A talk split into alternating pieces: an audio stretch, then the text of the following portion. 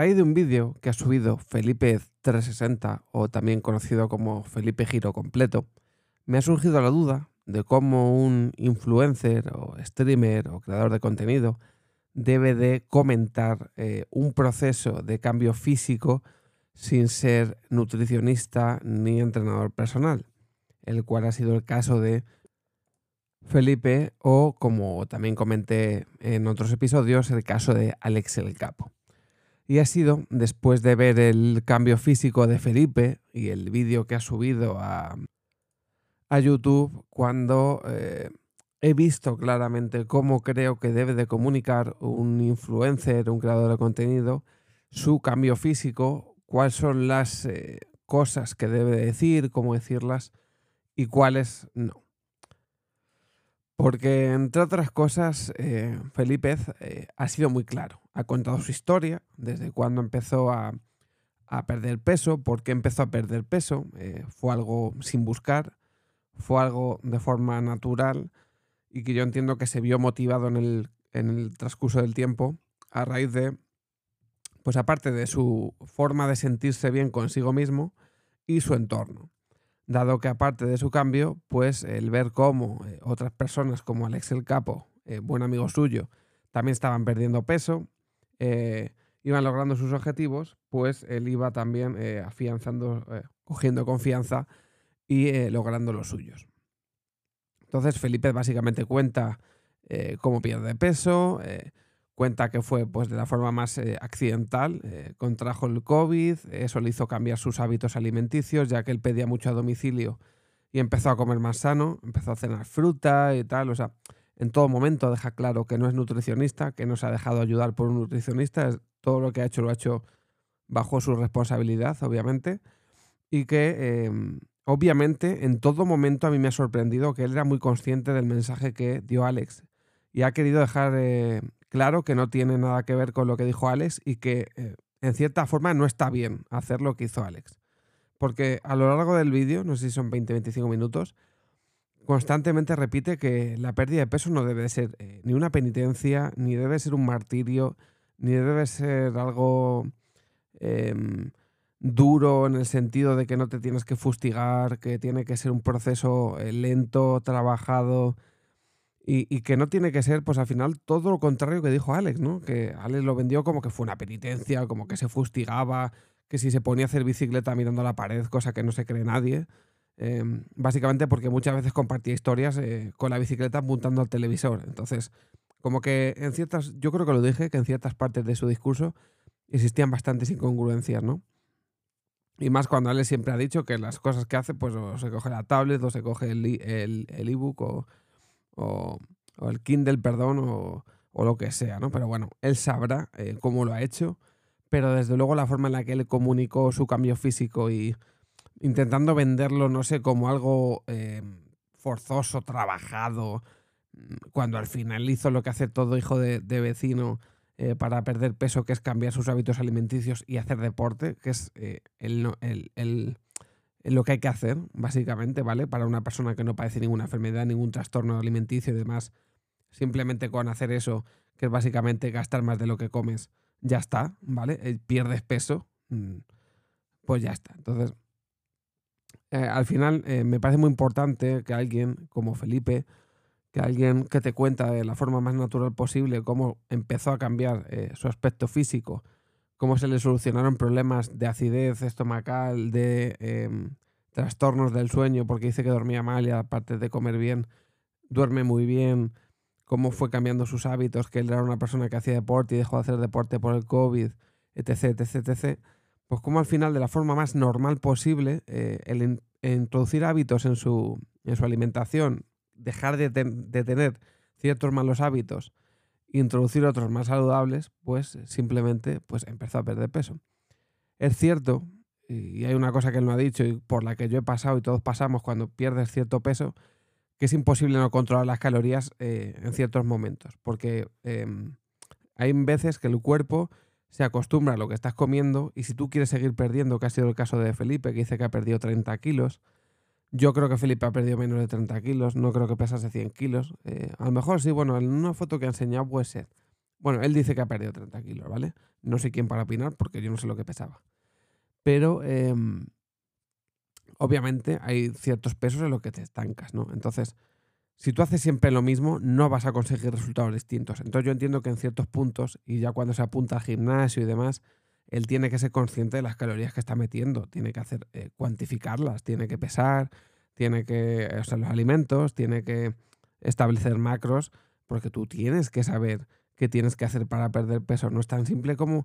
hacer lo que él dice que hacía constantemente, que era comer siempre lo mismo, ¿vale? Porque no por mucho que metas 1200 calorías diarias, vas a estar perdiendo peso todas las semanas. Porque el cuerpo hay veces que retiene, que se pone en modo ahorro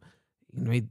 se estanca dos, tres semanas y de ahí no lo sacas. Empieza a retener líquidos, eh, todo lo que bebes se lo queda, etc, etc, etc. Bueno, el cuerpo tiene sus, su forma de trabajar y solo a base de, de, estudiarse a uno mismo, de ver qué le viene bien y qué le viene mal, pues es como cuando aprendes cómo trabajar con,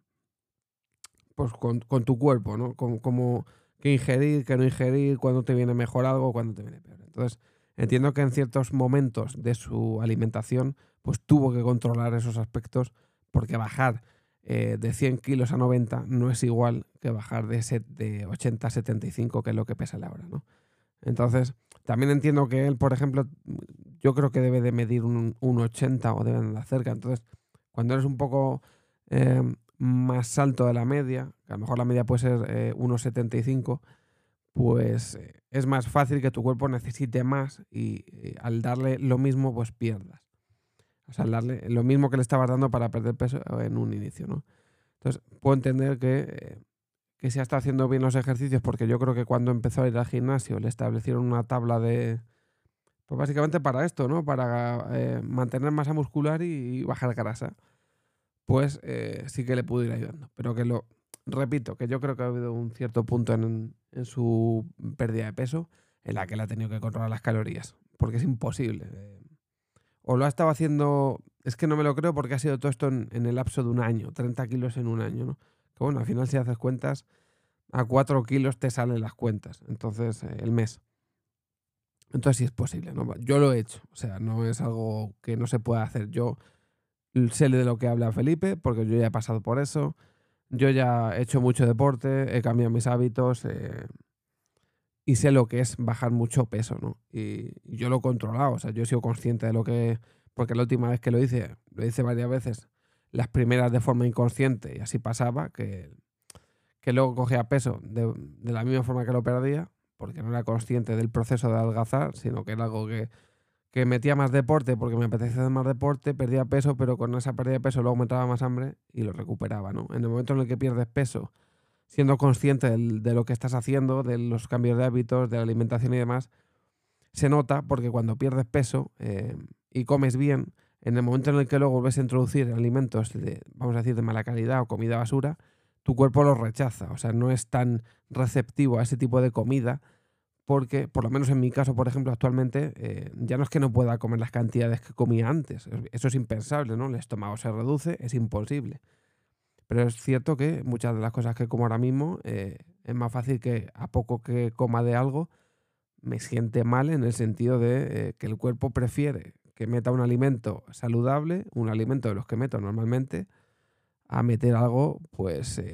alto en grasas, con aceite de palma y mierdas varias, ¿no? digamos que en ese punto lo que hay que trabajar al final en esto es la cabeza, la que hay que enseñar, la que hay que educar y eh, hacer algo que puedas mantener a lo largo del tiempo. Entonces, ya para finalizar, creo que la forma en la que lo ha hecho Felipe, os dejaré el enlace a su vídeo en la descripción del episodio,